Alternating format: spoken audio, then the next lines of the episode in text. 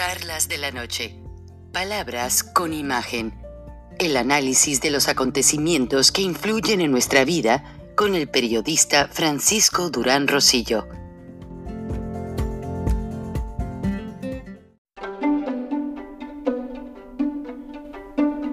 Frank Durán Rosillo eh, te saluda y los saluda a todos ustedes, su amiga María Celeste Raraz, para invitarlos a que se suscriban a mi canal de YouTube María Celeste Raraz, tal como mi nombre, donde les informo todas las semanas eh, sobre entrevistas que tienen un tema que ayuda a mejorarnos como personas y de paso son interesantes. Las pueden encontrar en mi canal de YouTube, así que los espero. Y se suscriben gratis.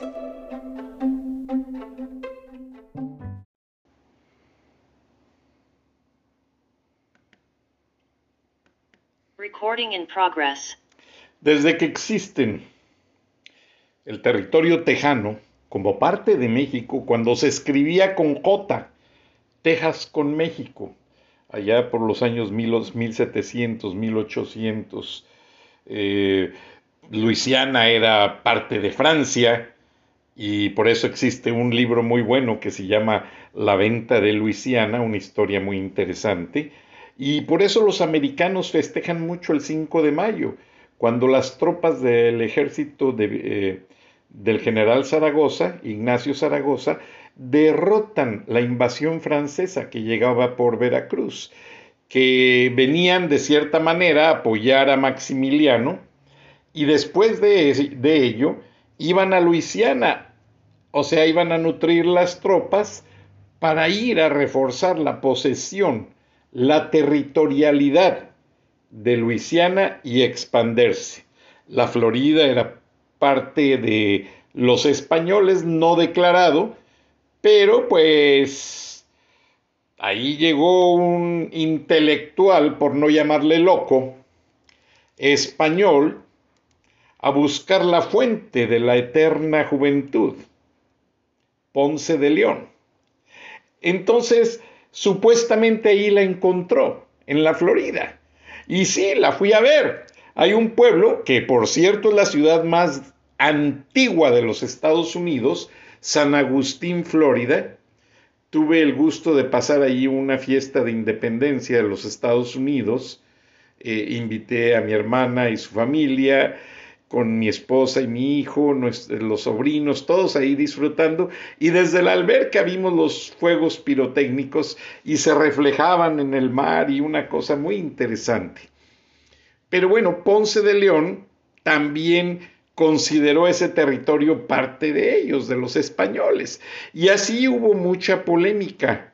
De hecho, también cuando llegaron los pilgrims, los ingleses que eran estudiosos de la Biblia, que eran perseguidos en Inglaterra porque no eran bien aceptados. Recuerden que el rey Enrique VIII, si no me equivoco, tuvo dos hijas, una en cada matrimonio. Entonces una era muy cristiana y la otra era muy católica. Y los cristianos que leían la Biblia, la hermana para mantener la autoridad territorial, pues para no, para disfrazar la situación ante la muerte de Enrique VIII, empieza a perseguir como católica a los protestantes, de ahí viene la palabra protestante, pero la verdad es que nunca han sido protestantes, son cristianos como cualquier católico, como cualquier luterano, como cualquier evangélico, y nunca han protestado contra nada, lo único que han hecho es llevar la palabra de Dios muy a su manera.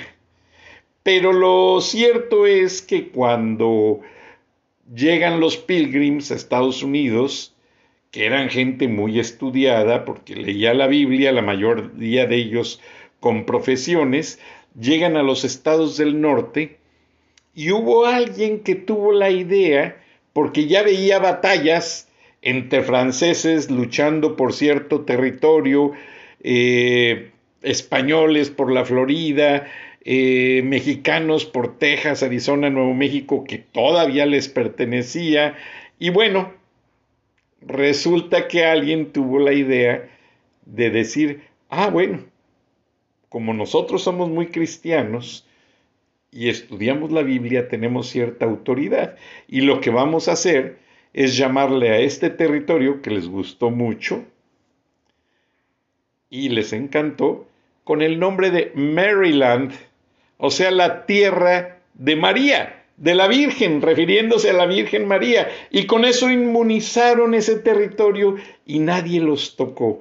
Otros no tuvieron esa suerte y tuvieron que caminar hacia el oeste buscando otra manera. Pero así muchas ciudades de Estados Unidos tienen en su nombre mucho, un origen muy histórico, muy diverso, muy interesante.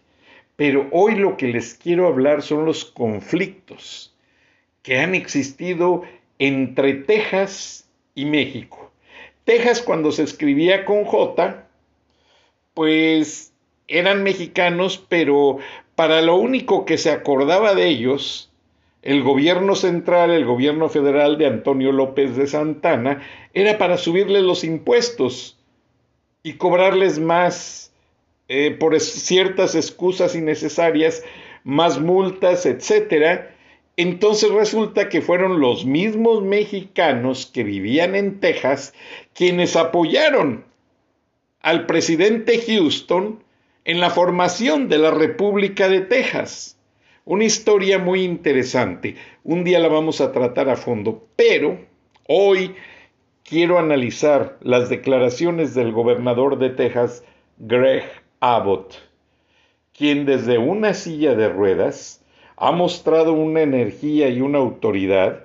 Eh, no permitió que entrara la caravana de haitianos. Si ustedes recuerdan, el verano pasado, él puso a la policía estatal formada enfrente de la línea, ya que los guardias fronterizos del Border Patrol fueron insuficientes para controlar esa ola migratoria que Andrés Manuel López Obrador está utilizando como arma política contra no solo el gobierno tejano, sino contra la administración Biden. Ahora, ¿qué pasa detrás de todo esto? Obviamente, una gran política, política sucia, política eh, de los países de la Alianza Bolivariana o, o del Foro de Sao Paulo, vaya usted a saber. Pero vamos a ver qué nos dice Greg Abbott en esta declaración a la cadena Fox News hace unas horas y vamos a escucharlo.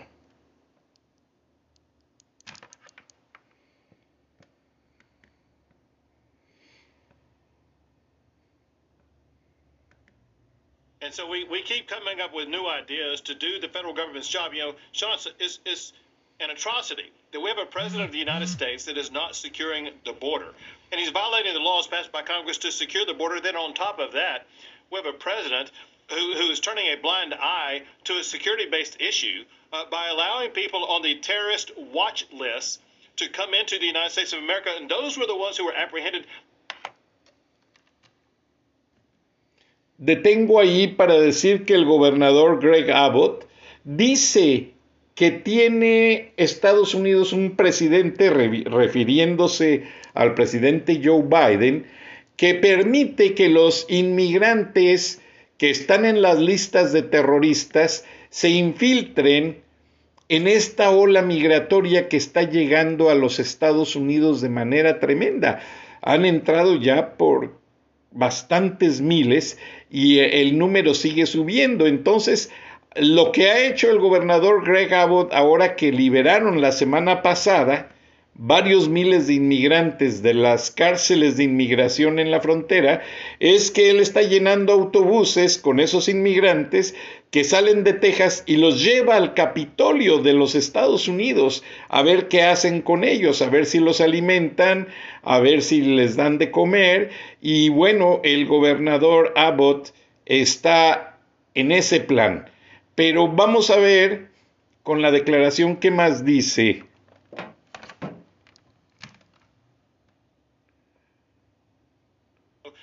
It's, it's an atrocity that we have a president of the United States that is not securing the border.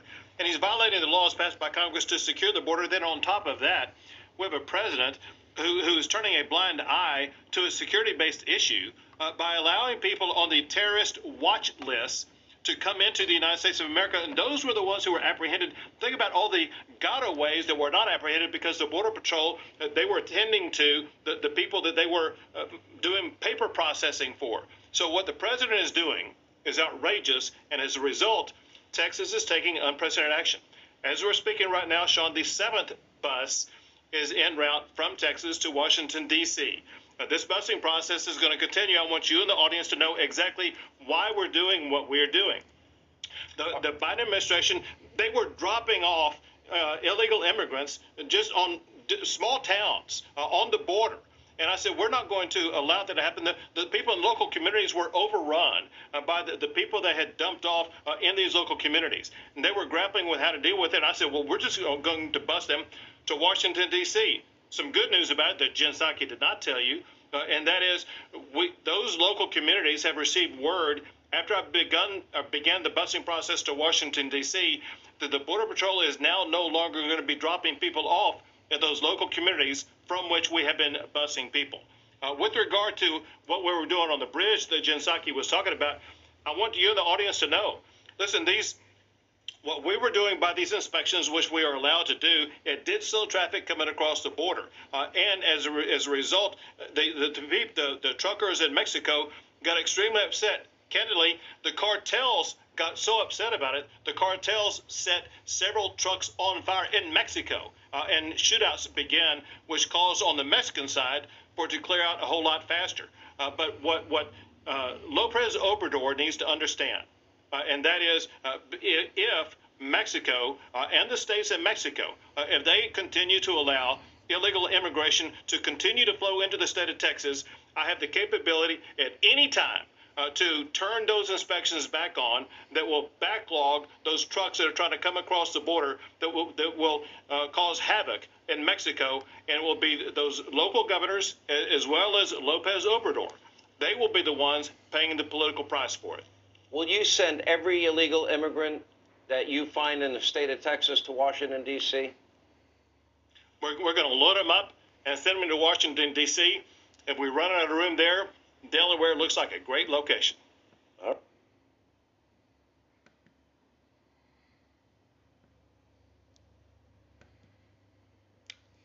Bueno, pues como, como ya lo escuchamos, Dice el gobernador Greg Abbott que al final de esa entrevista estaba saliendo el, el, séptimo autobús y que así iban a estar saliendo constantemente. ¿Qué está haciendo? Mandando los inmigrantes más peligrosos al Capitolio a ver qué hacen en Washington con ellos. A las familias y los que traen niños los dejan que estén por ahí. Eso realmente sí son gente que viene a trabajar. Pero dice que ya todas las poblaciones pequeñas y medianas, de la frontera tejana con México ya están agobiados por esa ola migratoria y que el presidente Andrés Manuel López Obrador tiene que entender, porque los camioneros van a Texas y les han explicado a las autoridades que los carteles los amenazan a subir a los migrantes, a subir la droga. No es que ellos quieran, pasar la droga. No es que ellos quieran ser narcotraficantes. No, todo eso es una cadena de extorsión.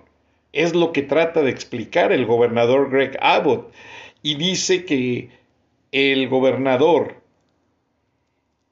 o el gobierno de México de Andrés Manuel López Obrador, que ve que a diario queman camiones de carga, que extorsionan a los choferes que vienen con mercancías a los Estados Unidos como parte del TEMEC, o lo que era antes el Acuerdo de Libre Comercio, tiene que entender, tiene que entender López Obrador que esto va a ser un problema que se le va a revertir al gobierno mexicano, porque él, como representante, o sea, Greg Abbott, como representante de la parte fronteriza más grande de Estados Unidos, que es el estado de Texas, tiene el derecho y la autoridad, fíjense, lo dijo, ¿eh?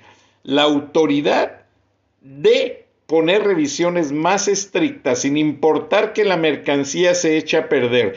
Las compañías que están mandando verduras, alimentos y perecederos están perdiendo millonadas y no les importa. Porque como por ahí están metiendo tanto inmigrante, Greg Abbott dice que aunque pierdan dinero, eh, las compañías que exportan lo van a seguir haciendo. Ahora, la semana pasada, cuando Greg Abbott anunció el envío de los autobuses a Washington, él dijo que ya lo hizo una vez con la Policía Estatal, pero que tiene a la Guardia Nacional, o sea, un ejército completo, la Guardia Nacional Tejana, equipada y estacionada a lo largo de la frontera, estratégicamente hablando, para ya entrar en acción y de tajo como decimos en México, de tajo parar la inmigración ilegal. Él quiere ser prudente y no quiere que haya violencia. Pero como él dice, los inmigrantes entran de una manera muy violenta a la frontera porque quieren que se les den documentos ya, quieren que se les reconozca, que se les dé la oportunidad de trabajar lo entiende, pobre gente, viene huyendo de la pobreza, de, de, la extorsión, de las pandillas, o sea, traen una cadena de situaciones muy difíciles. Otros, como dijo al principio Greg Abbott, están en la lista de los terroristas más buscados y vienen a delinquir a los Estados Unidos. Y Greg Abbott lo que está haciendo es denunciar el fracaso de la política de Biden y Harris en la frontera México-Estados Unidos. Ahora, ¿qué significa el fracaso de la seguridad fronteriza? Todo. Todo porque el gobierno de Estados Unidos permite a sus ciudadanos, en la segunda enmienda constitucional, el derecho a poseer armas de fuego de cualquier calibre, pueden tener armas hasta de las que usa el ejército. Acá no hay eso de que hay, que solo el calibre reglamentario, no, no, no, no. Acá cualquier ciudadano puede ir a comprar un fusil calibre 50, montarlo en el patio de su casa, no lo puede disparar. Pero si llegan tres individuos a tratar de meterse a su casa sin ninguna justificación, allí sí los puede rafaguear con justa razón. Y les platico un ejemplo, sucedió en Texas. Estaba un viejito cuidando su jardín de su casa, regándolo, cuando vio que un grupo de afroamericanos llegaron a la casa de su vecino, empezaron a sacar cajas con valores, joyas, el televisor, todo lo que tenía valor y cuando vio que ya estaban sacando la caja fuerte, dijo, esto es un robo y mi vecino anda de vacaciones.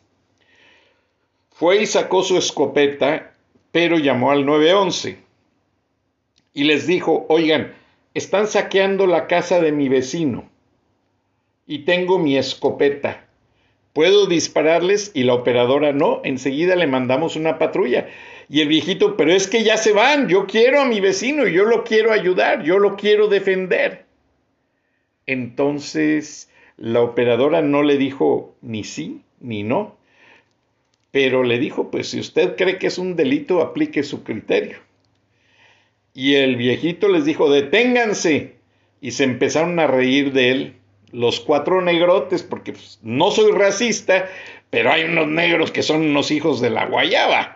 O sea, a mí me han robado, a mí me abrieron mi carro y luego me pedían dinero, porque allí encontraron mi tarjeta personal. O sea, la verdad, hay mucho negro que no le gusta trabajar, como lo dijo Vicente Fox Quesada, aunque al día siguiente estaba el reverendo Sharpon reclamándole allí en Los Pinos, pero es la verdad, es la verdad.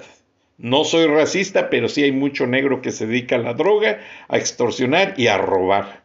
Y en esta crisis de la inflación ya empezaron otra vez. Triste pero cierto. Entonces el viejito agarra, corta cartucho y pum, pum, pum. Los tres negros muertos. Llega la policía, detienen al viejito. Un vecino se dio cuenta, llama al vecino que andaba de vacaciones, le explica la situación el vecino que se dio cuenta reúne a los 300 propietarios de casas y se van a las oficinas de la policía y dicen, señores, ustedes no llegaron. El señor estaba llamando al 911, estaba protegiendo una propiedad y ustedes lo encarcelan. Llamaron a los congresistas y eso es lo que me gusta de Estados Unidos Llamaron a los congresistas, intervino medio mundo. El viejito no pisó la cárcel y fue declarado inocente por la policía. ¿Saben cuándo volvieron los negros a meterse a robar en ese sector? Nunca. ¿Mm?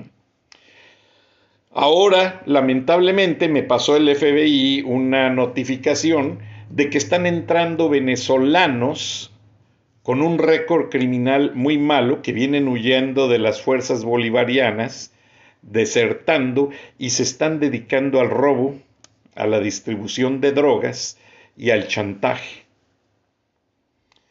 No son todos, porque conozco muy buenos venezolanos, pero lamentablemente al rato son mexicanos, al rato son colombianos, luego son cubanos, y así es la cadena de robo y de extorsión y, de asesinatos. Y es muy triste, y hay que denunciarlo, porque si uno se queda callado es peor, no se paran. Entonces, como dice el gobernador Greg Abbott, la situación está tornándose fuera de control en la frontera tejana mexicana. Y si hay alguien que quiere reclamar, pues es obviamente el gobernador, porque él ha mostrado muy buena voluntad con su homólogo del estado de Nuevo León. Han ayudado con vacunas, han, han ayudado con muchas cosas. Pero, lamentablemente, en materia de inmigración, de violencia y narcotráfico, no hay quien detengan a esa gente. Ahora no son mexicanos los que vienen en las olas inmigrantes, son una mínima parte. Los carteles los ayudan, les cobran dinero, los extorsionan, pero entre los carteles mexicanos también hay carteles colombianos, cubanos, se ha hecho toda una mafia en torno a ello. Y lamentablemente, pues existen conflictos desde 1847. La frontera ha sido, como lo dijo Carlos Fuentes, mi maestro, un gran escritor, la frontera México-Estados Unidos es la herida más grande del mundo y sangra muertos todos los días. Ahora, ustedes se acuerdan del grupo formado llamados los Minutemen. Desaparecieron en el gobierno de Obama era gente que se ponía en el patio de su casa ya cuando empezaba a oscurecer, con largavistas especiales para ver de noche, a cazar migrantes con sus rifles para que ya no entraran a Estados Unidos. Me informan, lamentablemente, que se está volviendo a organizar esta fuerza. No estoy de acuerdo con que la muerte sea la solución a un problema, mucho menos cuando hay tanta pobreza generada por los gobiernos de toda América Latina. Prefiero que se les dé una oportunidad, que se organicen los gobiernos, que pare López Obrador tanta corrupción, pero no lo ha hecho. Y se ha percatado que la frontera es su arma política y va a seguir Mientras López Obrador siga en la frontera o cualquier otro político, lo que pasa es que con López Obrador se creció por miles el número de inmigrantes. Antes eran cientos y desperdigados por muchos sectores. No, ahora lo vimos el verano pasado con los haitianos, miles y miles. y llevaban hasta camionetas loncheras que les daban de comer. Así les dicen allá, loncheras. Entonces es muy triste el escenario. Y Greg Abbott quiere lanzar a su Guardia Nacional, a la Policía Estatal y dar carta abierta, porque Texas tiene su constitución como República de Texas. Y ellos tienen, en la, eh, tienen hasta su moneda y tienen su derecho a aportación de armas. Texas tiene muchas cosas que otros estados no tienen. El derecho a defender su territorio. Y esto quiere decir que Greg Abbott les dice a toda la gente, vénganse con sus metralletas a la frontera los del Paso a tal sector, los del McAllen a tal sector, hasta Brownsville y Nuevo Laredo, etcétera, y a matar y a cazar migrantes, nada de darles documentos, nada de que aquí te quedas y a ver hasta que cumplas y que no, no, no, no, señor. Antes de que cuando crucen un milímetro del río o ya estén pasando el río y que estén dentro del territorio americano, ¡pum! muerto. Y el resto que viene con él, obviamente, van para atrás huyendo. Y quieren hacerlo, porque hablé con varias personas en Texas y hay mucho racismo en la frontera, hay mucha presión y hay mucha manera manipulada, recuerden que vienen elecciones, manera manipulada de hacer de este problema una oportunidad política. Triste, pero cierto. Muchas gracias, se me agota el tiempo. Buenas noches, pero nos escuchamos y nos vemos mañana. Recording stopped.